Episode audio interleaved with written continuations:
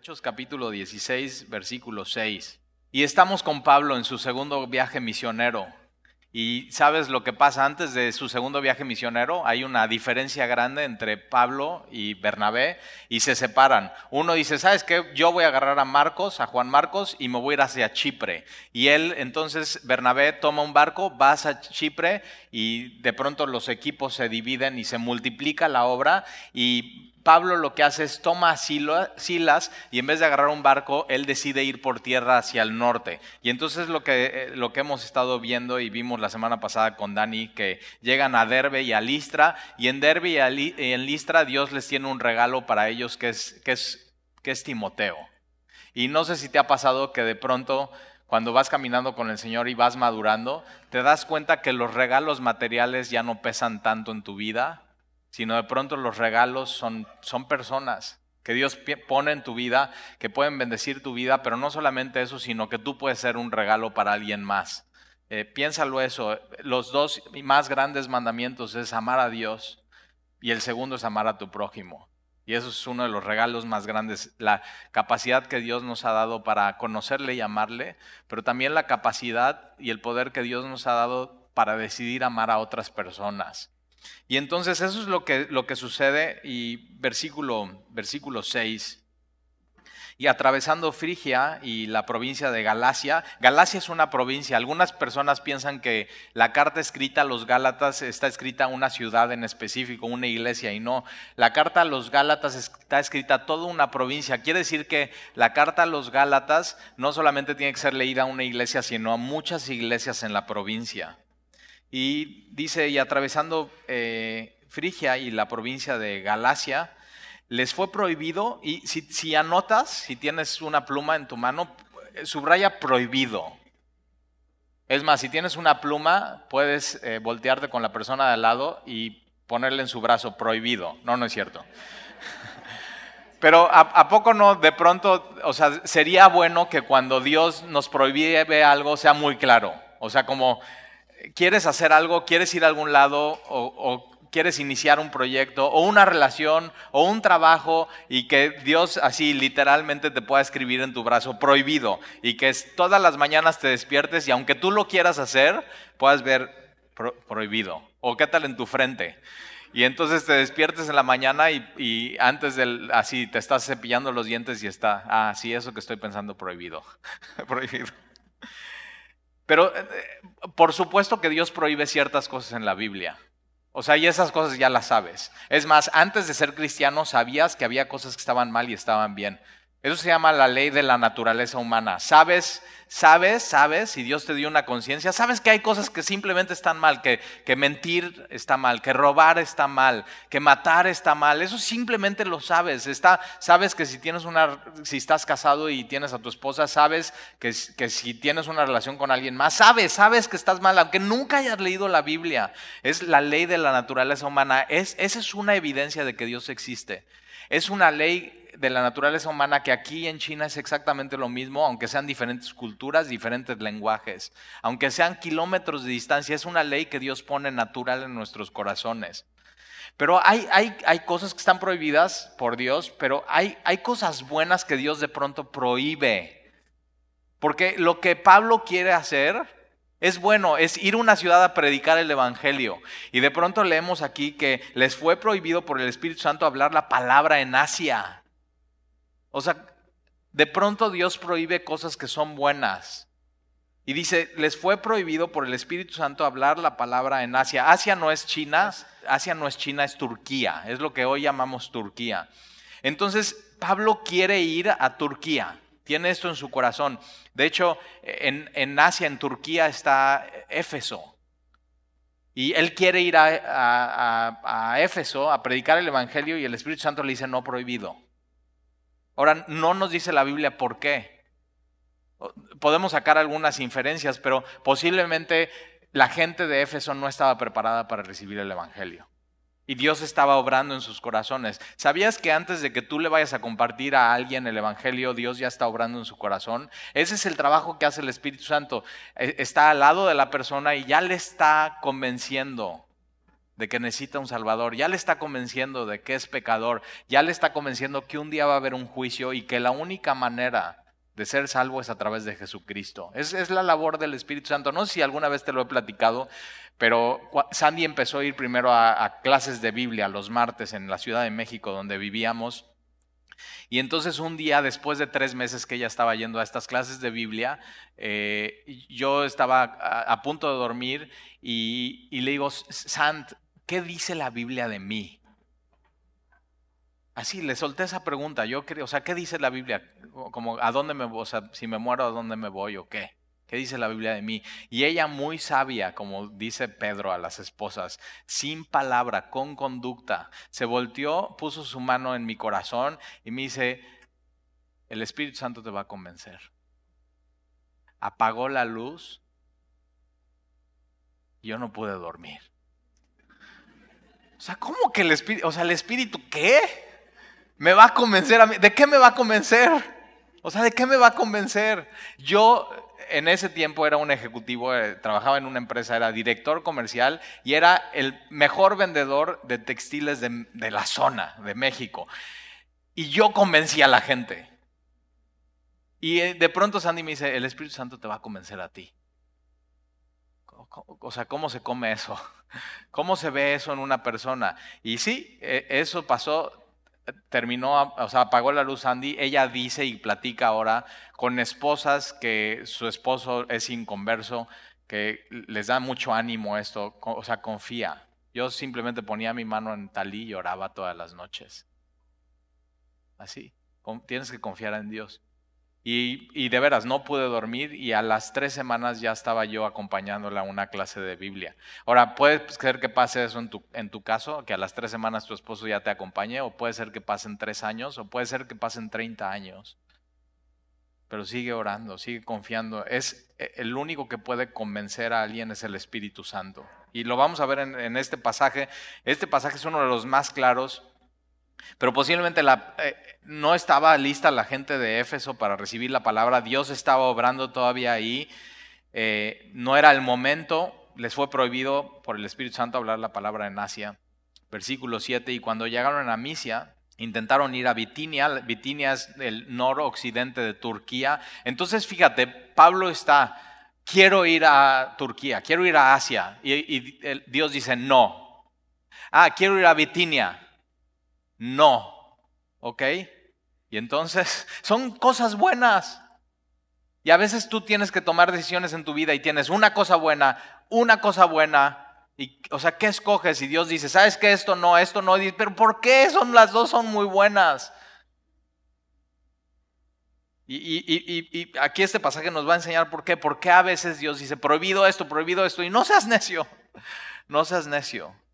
Si Dios te dice no esto, no esto, aunque sean cosas buenas, confía en Él. Tienes que confiar en Él. Él, Él sabe cosas que tú no sabes. Dios sabe cosas que tú no sabes. Tienes que confiar en Él. No dejes tu vida a la suerte. O sea, hay jóvenes que dicen, bueno, pues a ver qué pasa en mi vida y dejan su vida a la suerte. No tienes que dejar tu vida y tus decisiones a la suerte. Tienes que dejar tu vida y tus decisiones a Dios. Pablo, es un hombre aventurero, pero lleno del Espíritu Santo. Y entonces, prohibido ir a Turquía, prohibido ir al noroccidente de Turquía. No se lo permitió, subraya eso, no se lo permitió. Entonces, cuando Dios te prohibía algo y cuando el Espíritu Santo no te permite algo, no seas necio. O sea, espera en Él y sigue caminando. Versículo 8.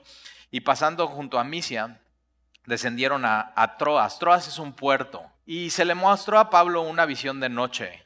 Fíjate, entonces, cuando el Espíritu Santo diga, no, no, no, es porque Él tiene adelante algo para ti. Y espera, espera lo que Dios quiere para ti. Espera esa visión que Dios quiere para ti. Y de pronto a Pablo se le mostró esta, esta, esta visión de, noche. Y era un varón macedonio. Macedonia es la zona de eh, eh, hoy Europa. Entonces fíjate, Pablo quiere ir, yo, yo quiero ir a Asia, no. O sea, prohibido. Yo quiero ir a Bitinia, no se te permite, Pablo, pero de pronto Dios dice, esto que es bueno, no, esto que es bueno, no. pero yo escojo mejor esto. Y tienes que empezar a caminar esto con Dios, a vivir así tu vida. Señor, tú escoge por mí y buscar a Dios y tomar decisiones en base a eso. No te apoyes en tu propia prudencia, reconócelo en todos tus caminos, Él enderezará tus veredas. Y entonces en esta visión de noche ve, eh, ve un varón, un hombre macedonio, europeo, y estaba en pie, y este varón estaba rogándole y diciéndole, pasa Macedonia y ayúdanos.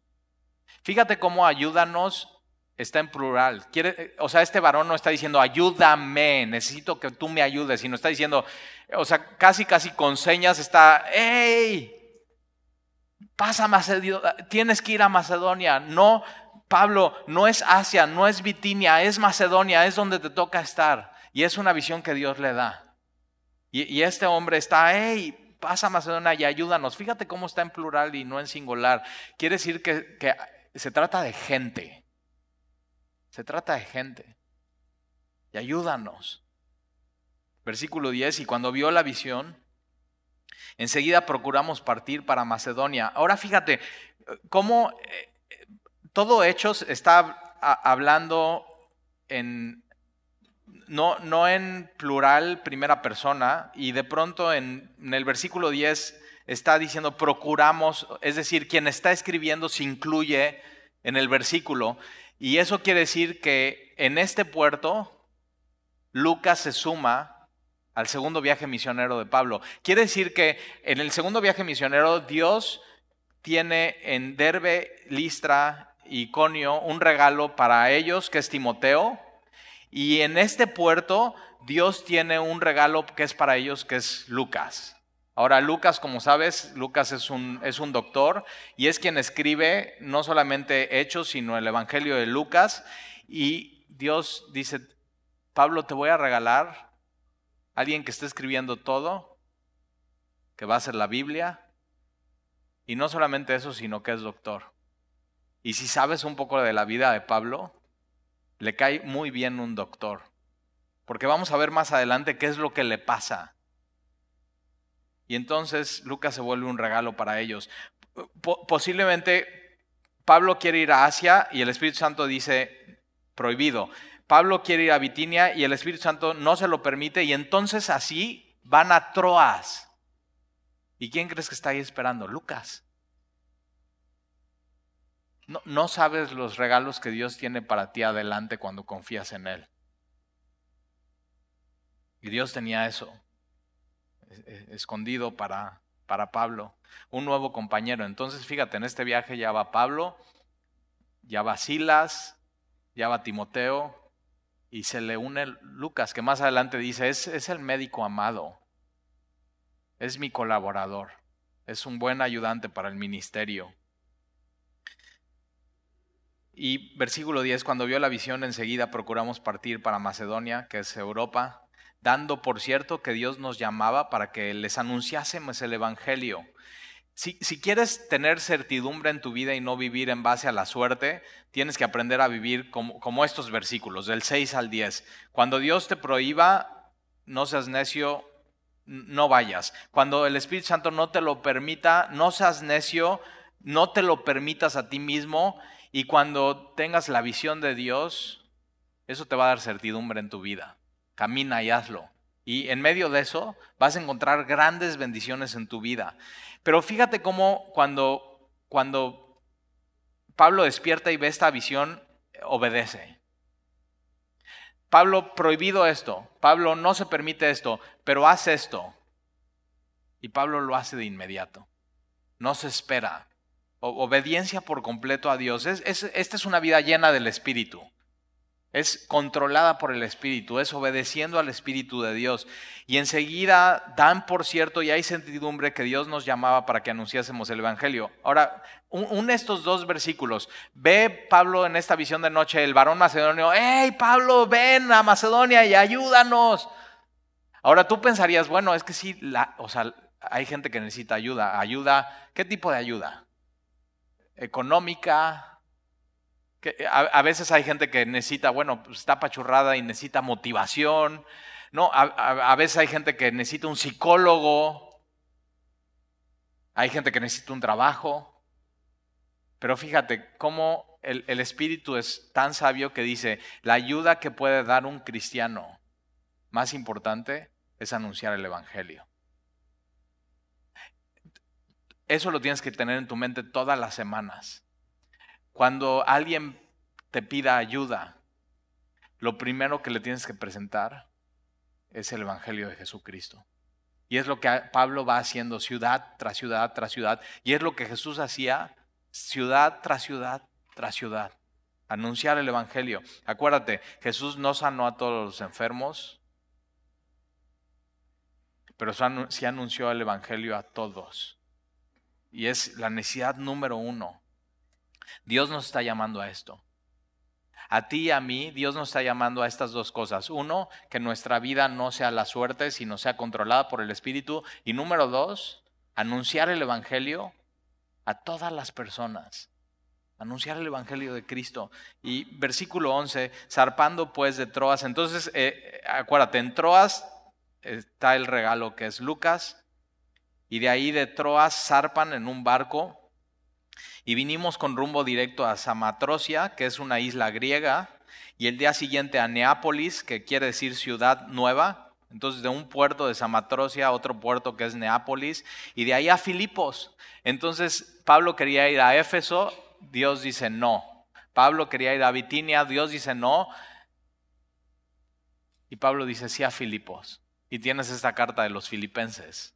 Y tienes este, entonces en Hechos capítulo 16, ¿qué es lo que pasa en esta ciudad de, Filipos? Y de ahí a Filipos, que es la primera ciudad de la provincia de Macedonia. Es la primera ciudad en Europa donde llega el Evangelio. La primera ciudad de la provincia de Macedonia. Y una colonia, es una colonia romana. Y estuvimos en aquella ciudad algunos días, pero fueron pocos días, pero pasaron grandes cosas. Y cuando vives de esta manera tu vida, no importa cuántos años vivas, pasan grandes cosas en tu vida. Cuando eres controlado por el Espíritu, cuando estás anunciando el, Evangelio a las personas, cuando sabes que la mayor ayuda que le puedes dar a alguien es hablando de Jesucristo. Y entonces estuvieron en aquella ciudad algunos días, versículo 13. Y un día de reposo salimos fuera de la puerta. Acuérdate que Pablo siempre hacía lo mismo. Llegaba a una ciudad y ¿a dónde iba? a la sinagoga. Pero ¿qué es lo que pasa? Que él llega a Filipos y se da cuenta que, que no, hay, no hay sinagoga.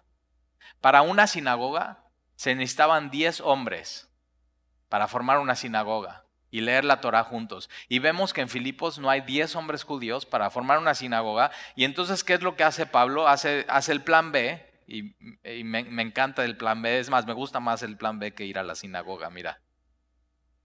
Es, muy de Dios esto que hace Pablo. Y un día de reposo, el sábado, salimos fuera de la puerta y están junto al río. Me encanta eso, junto al río, donde solía hacerse la oración. Entonces no había sinagoga, pero había un grupo de personas que querían buscar a Dios. Yo creo que en todas las ciudades hay gente que que tiene un deseo real y auténtico de buscar a Dios. Y estas, estas personas cada sábado están saliendo a buscar a Dios y están orando. Y fíjate, yo creo que su oración fue escuchada.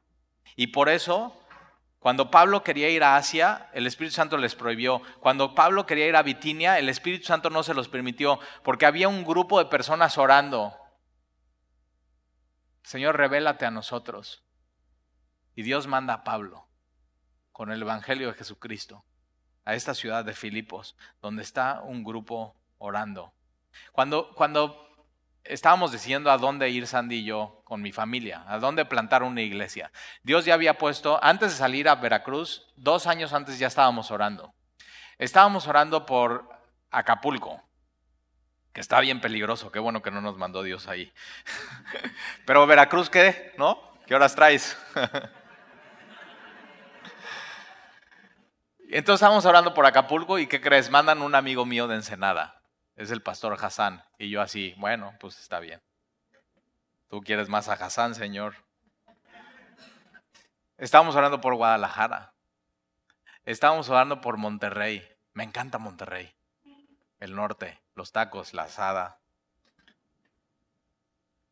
Estábamos orando por Chiapas, estábamos orando por Oaxaca, estábamos orando por Tuxtla Gutiérrez, estábamos orando por Puebla, estábamos orando por, aunque no lo creas, por regresarnos a vivir a la Ciudad de México, a Santa Fe. Queríamos plantar una iglesia en Santa Fe. Estábamos orando por todas estas opciones y, Dios, así igual que Pablo, prohibido. Oh, Chihuahua. Prohibido. Eh, ¿No eran cosas buenas? ¿No era un buen deseo? Prohibido, prohibido, no se permite, no se permite. Ya mando a alguien más. No, prohibido, prohibido, prohibido. Y de pronto apareció una visión en nuestras vidas de un varón macedonio. Ven, ven a Veracruz y ayúdanos anúncianos el Evangelio. Y de pronto cuando venimos, la primera vez que venimos a, Veracruz, eh, simplemente a orar, nos dimos cuenta que había gente que había estado orando por una semilla aquí en Veracruz. Dios escucha las oraciones y responde. Aún, aunque así, sin, sin iglesia, sin sinagoga, sin nada. Dios eh, escucha las oraciones de estas mujeres y responde. Y entonces, eh, donde salía a hacerse la oración y sentándonos, Pablo y Lucas y Timoteo y Silas, hablamos a las mujeres. Fíjate, no había hombres en esa reunión de oración y normalmente así pasa en las iglesias. Una reunión de oración así, las mujeres, vamos, hermana, y no sé qué así. O una conferencia de mujeres, pues se llena, o sea, se venden los boletos la primera semana. Y algo de hombres así, ándale, chiquito, te lo rogamos, ya está, ahí está, o sea, te invito unos tacos. Ya Pero pero ah, normalmente pasa así, pero no aquí en Veracruz, no aquí en Semilla. Dios nos ha bendecido con hombres que aman al Señor, que aman su palabra, que quieren servir, que quieren ser líderes en su casa, que quieren ser líderes en la iglesia. Pero aquí pasa eso, eso pasa aquí en, Filipo. Solamente están las mujeres y, y hurra por las mujeres. Increíbles servidoras, increíble gente, mujeres que oran. De veras, ¿qué haríamos sin ustedes? Y entonces hablan a las mujeres que se habían reunido. Y entonces hay una mujer, versículo 14, entonces una mujer llamada Lidia. Y Lidia era vendedora de púrpura. Ahora eso nos dice mucho de esta mujer, porque e, en esos tiempos quien vendía púrpura le iba muy bien. O sea, era el negocio del año. Se había sacado la lotería. Y era, no solamente vendía púrpura, era una buena vendedora, una empresaria, sino era de la, de la ciudad de Teatira, que era el, así, lo mero, mero para teñir prenda y ropa. Entonces, hoy sería esta chava como una, una empresaria textilera de, la marca más nice de ropa. Y esta mujer está ahí. Y fíjate, esta mujer sabe, no importa que yo sea una empresaria exitosa, yo necesito a Jesús. Sin saberlo y sin haber escuchado el Evangelio, ella sentía la necesidad de algo más en su vida. Y muchas veces he platicado con gente que dice, no, pues, o sea, normalmente el cristianismo es para personas que ya tocan fondo y son así unos losers. ¿Nunca te han dicho eso?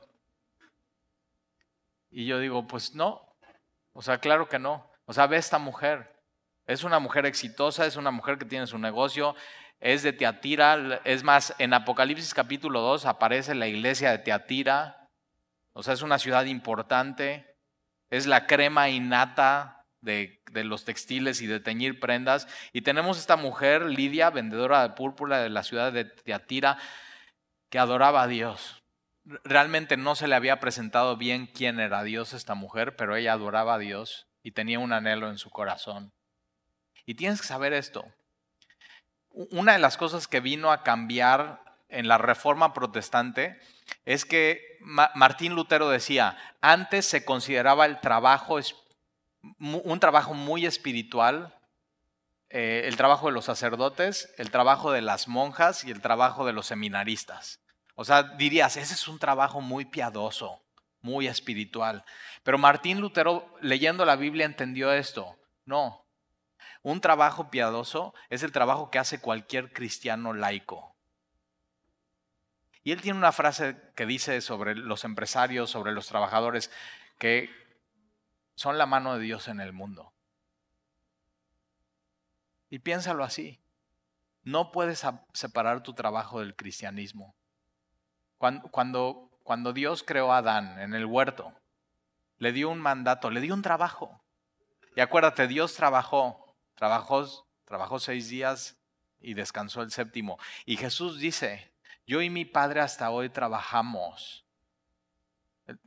Ponte a pensar eso, no puedes separar el trabajo, no puedes separar tu empleo, no puedes separar tus proyectos, no puedes separar tu empresa de Dios.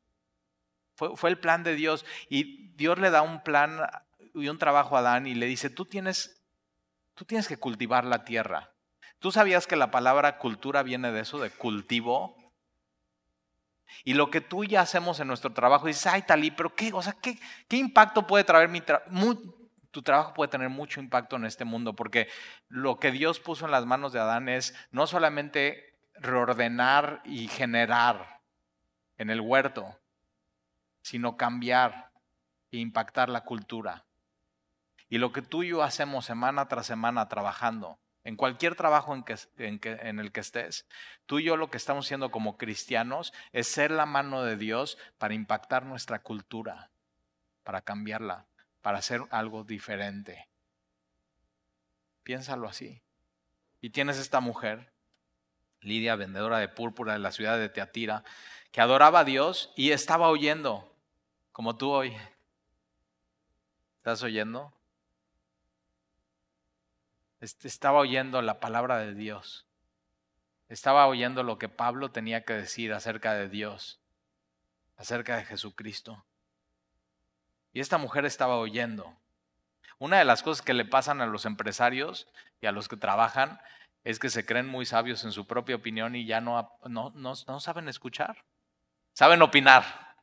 ¿Nunca te ha pasado que hablas con alguien y siempre tiene la respuesta correcta a la pregunta?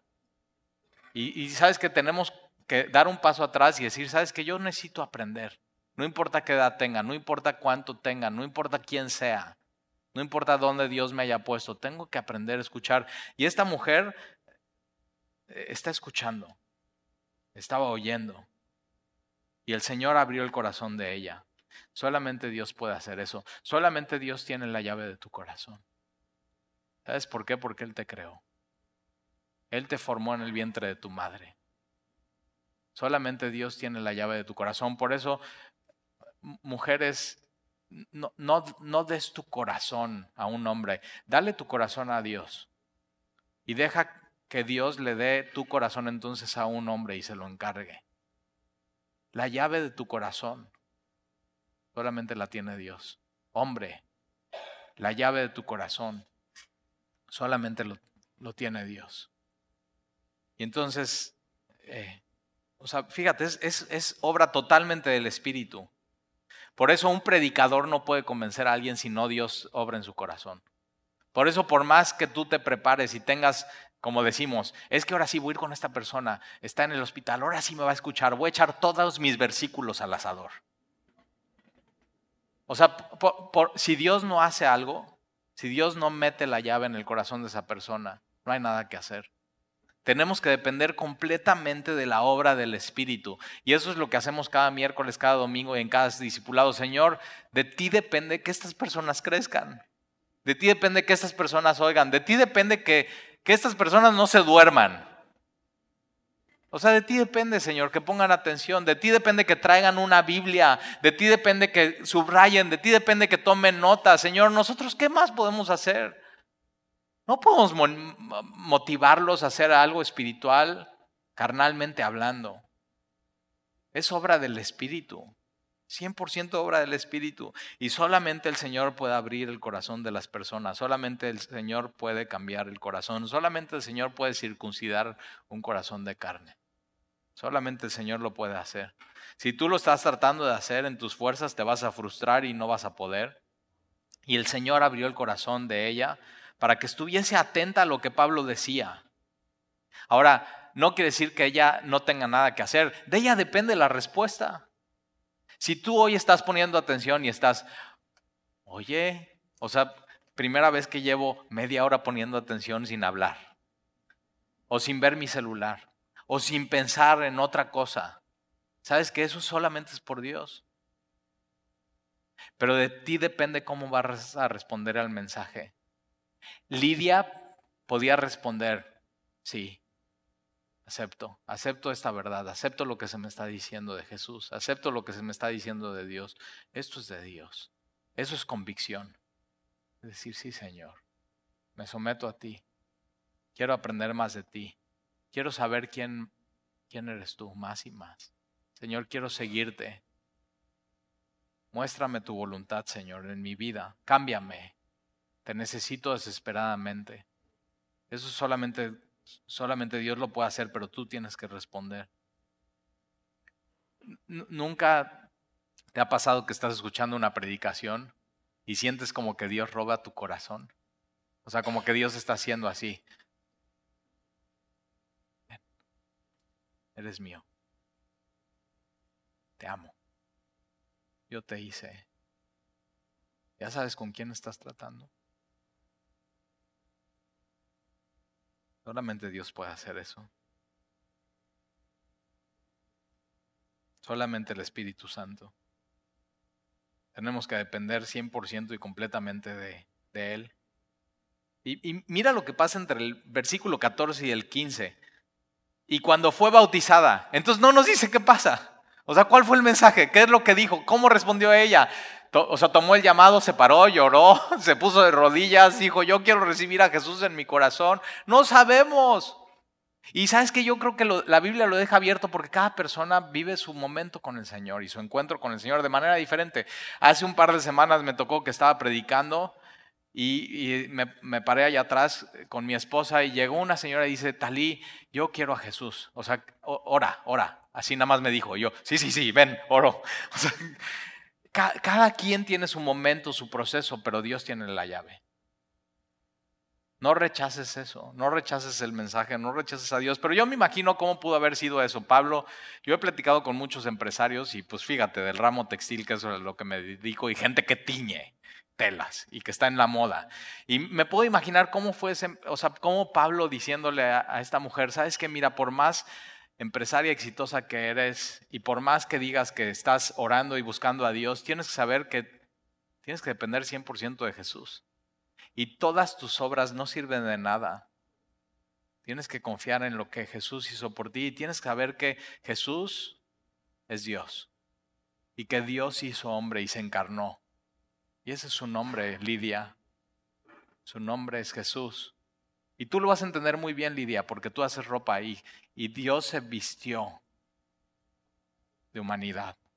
100% Dios adhiriendo a su deidad humanidad y caminó entre nosotros y vimos su gloria, gloria como del unigénito del Padre, lleno de gracia y de verdad. Y no solamente vino a morar entre nosotros y vivir entre nosotros, sino, sino vino a morir por ti, Lidia. El intercambio más increíble. Él vino a tomar tus pecados para darte su justicia y fue clavado en una cruz murió en tu lugar, pero al tercer día resucitó. ¿Crees esto? Y Lidia cree y se bautiza. Ahora, muy conveniente, estaban junto al río, ¿te das cuenta? O sea, Dios pone todo y va acomodando todo. Y esta mujer entonces se, bautiza. El, bautizo es algo, es algo que pasa después de que creíste en Jesús como tu Señor y tu Salvador. Y es eh, simplemente identificarse con, identificarte tú con su muerte y su resurrección. Si no lo has hecho bien, bautizos en mayo. Y es muy padre y los hacemos en el mar. O sea, súper. Y lo que hacemos es... Eh, te, preguntamos y te decimos, así como Pablo a Lidia, eh, Lidia, ¿tú crees que Jesús es tu Señor y tu Salvador? Sí creo. ¿Crees que Jesús murió por ti, por tus pecados? Sí, sí creo. ¿Crees que Jesús vive y resucitó y está sentado a la diestra del Padre? Sí, sí creo. ¿Quieres seguirle toda tu vida y que seas guiada por Él? Sí, sí, eso quiero. ¿Quieres conocerle más y más? Sí. ¿Quieres un día verle? Sí. Ok. ¿Te imaginas eso? Lidia, a ver, tápate la nariz. Ya, ¿no?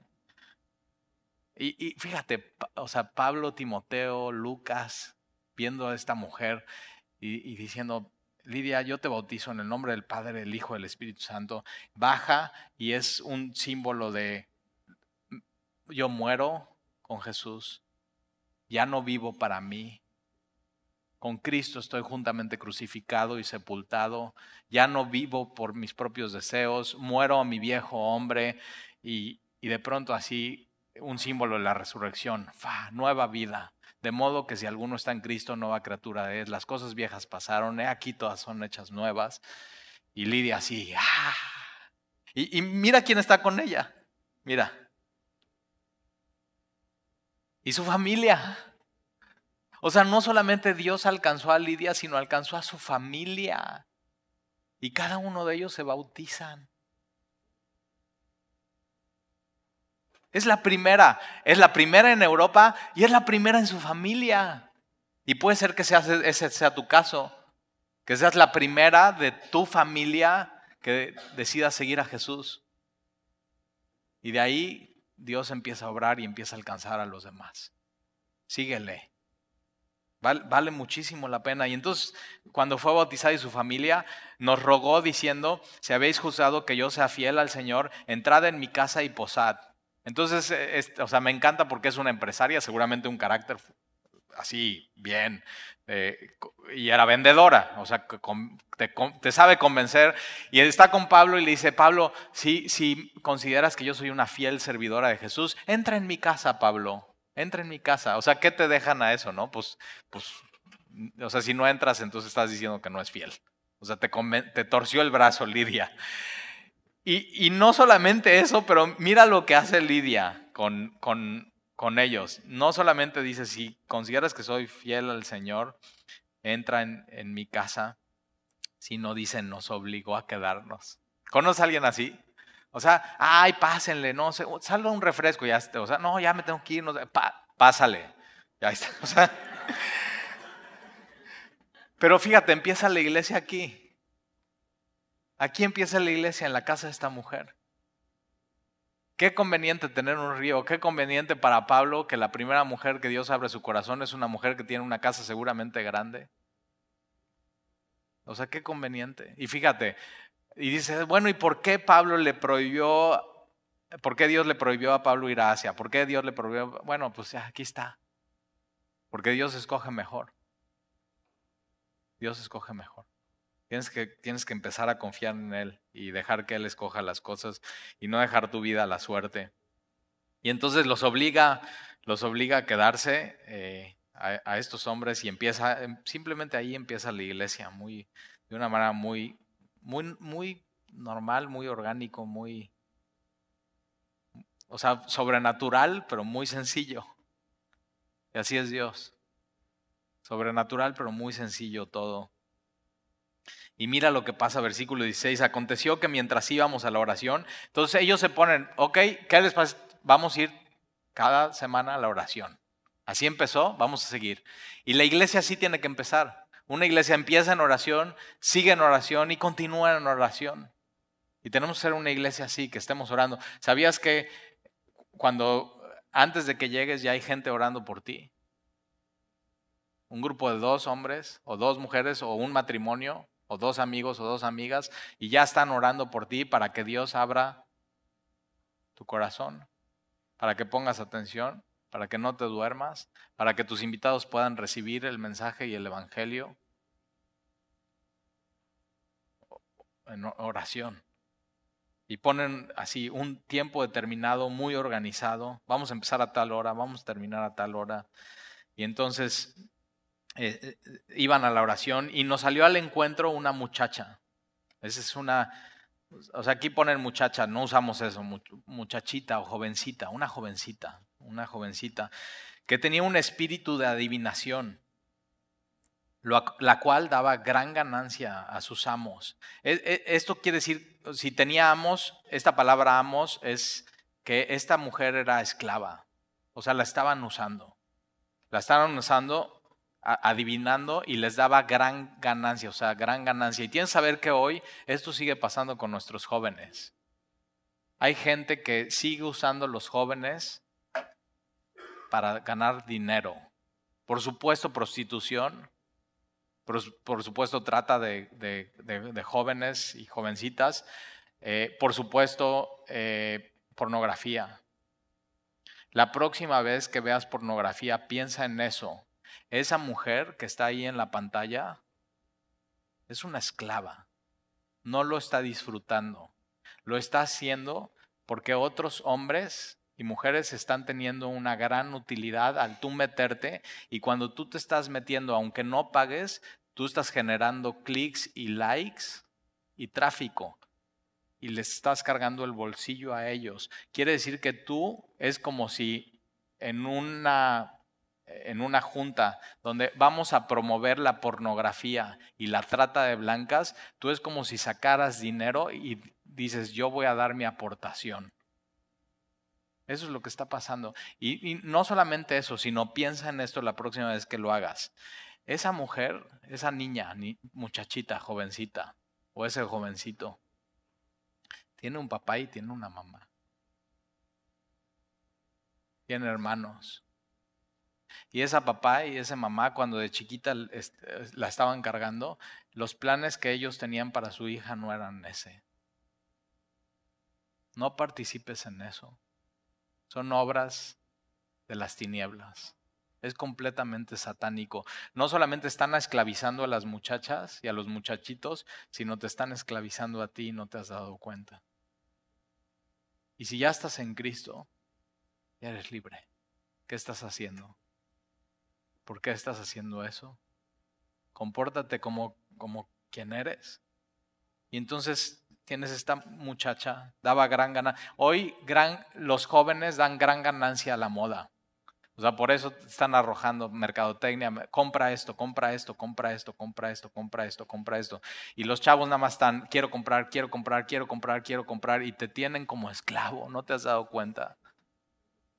No solamente eso, drogas los jóvenes dan una gran ganancia a los narcotraficantes. Los jóvenes dan una gran ganancia a las cerveceras. Los jóvenes dan una gran ganancia a los que venden alcohol. Te están usando. Si quieres ser realmente, ir así, ser rebelde, haz lo diferente a lo que todos los jóvenes están haciendo. Te reto. Te reto como joven a hacer eso vive diferente. Si todos están haciendo eso, tú haces, o sea, simplemente lo contrario. O sea, realmente hace una diferencia en tu vida. Y esta muchacha daba gran ganancia a sus amos y estaba adivinando. Versículo 17. Esta siguiendo a Pablo y a nosotros, daba voces. Entonces, cada vez que Pablo iba a, a predicar, esta interrumpía. interrumpía, interrumpía, interrumpía, interrumpía, interrumpía. Y entonces, pero fíjate lo que decía. Ella decía, estos hombres son siervos del Dios Altísimo, quienes os, anuncian el camino de salvación.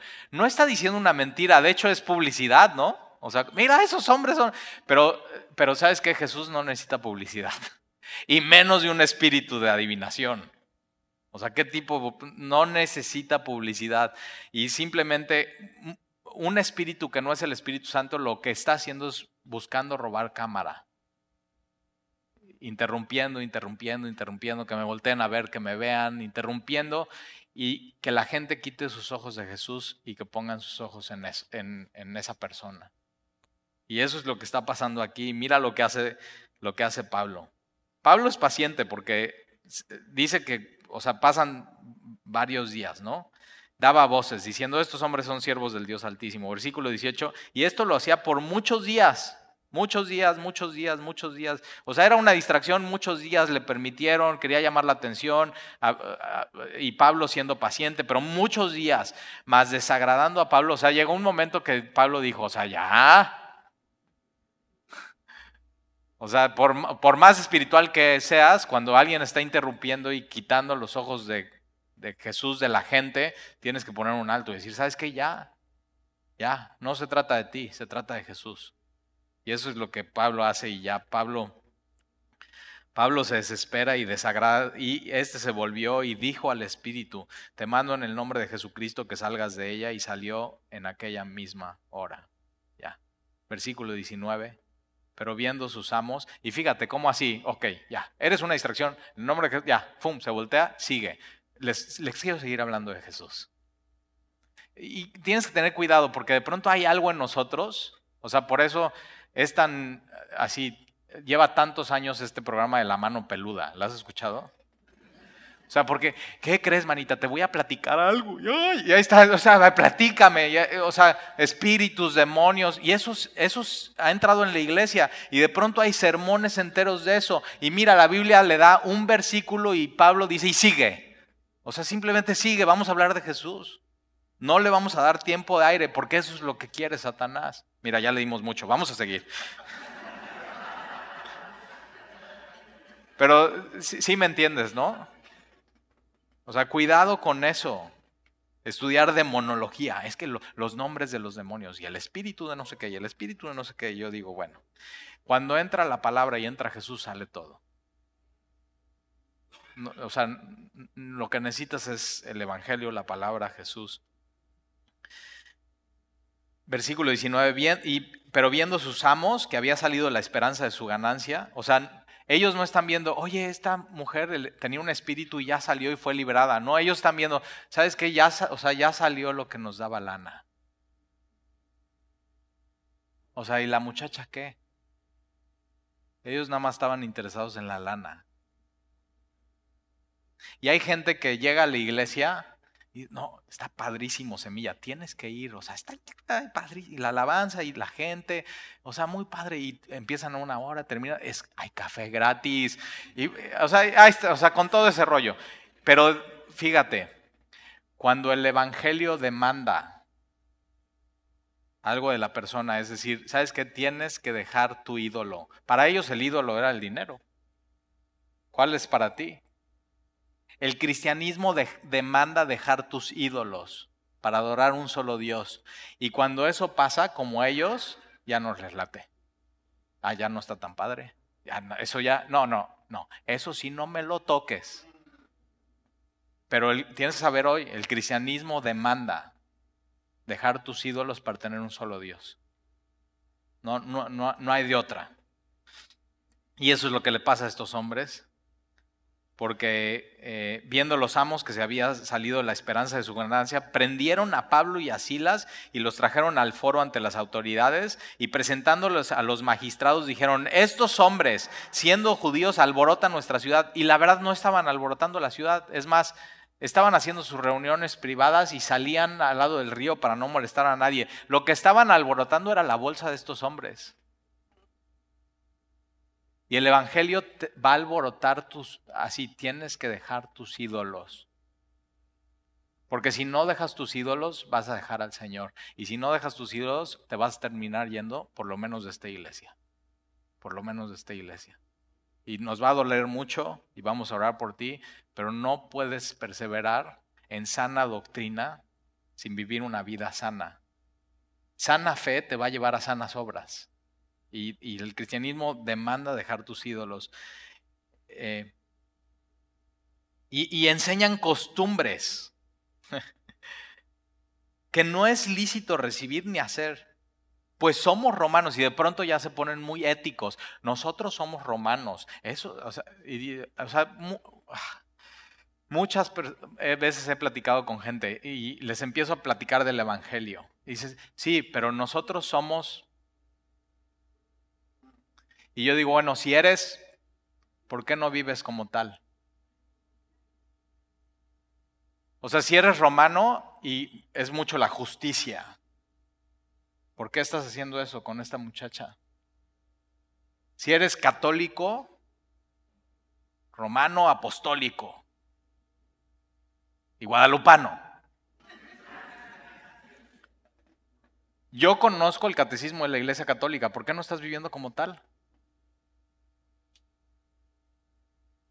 O sea, cuidado con sacar, es que yo siempre he sido esto, porque ni siquiera has podido vivir en base a eso. Por eso el Evangelio de la gracia es, es, tan hermoso para nosotros, porque ni nosotros en base a lo que hemos creído durante tanto tiempo, ni eso seguimos.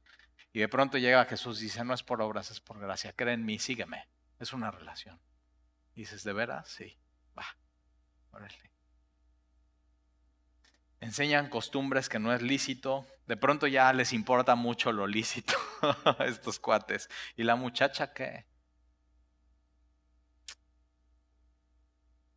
Y se agolpó el pueblo contra ellos.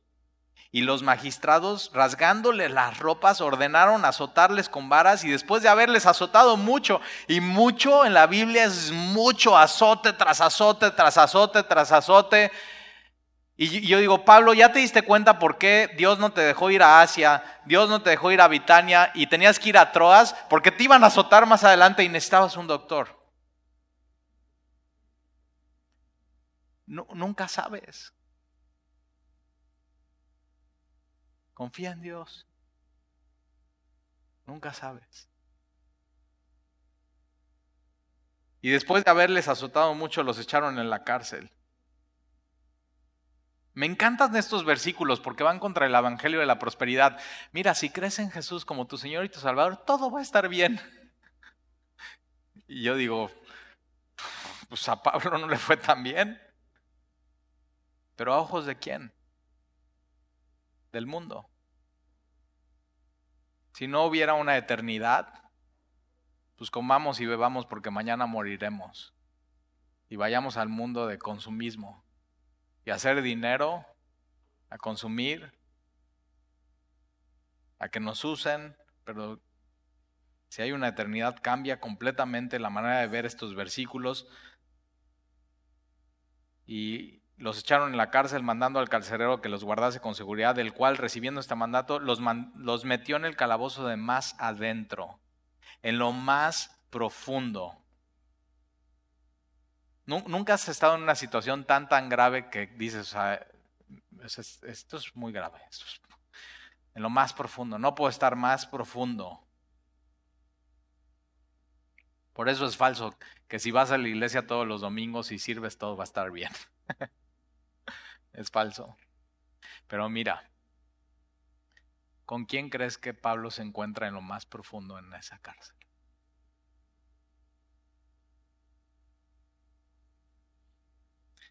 ¿Con quién los llevó ahí? Pablo prohibido ir ahí. Pablo no te permito ir. Ve allá. Allá te alcanzo. Allá nos vemos. En lo más profundo. Ahí voy a estar. No sé tú. Pero yo prefiero estar en lo más profundo en una circunstancia que en el lugar donde yo escogí, donde no me está esperando Dios. Y lo metió en el calabozo de más adentro y le aseguró los pies en el cepo. Ahora, ¿quieres saber qué hacer en una situación así imposible como esta, en lo más profundo? Bueno, la próxima semana.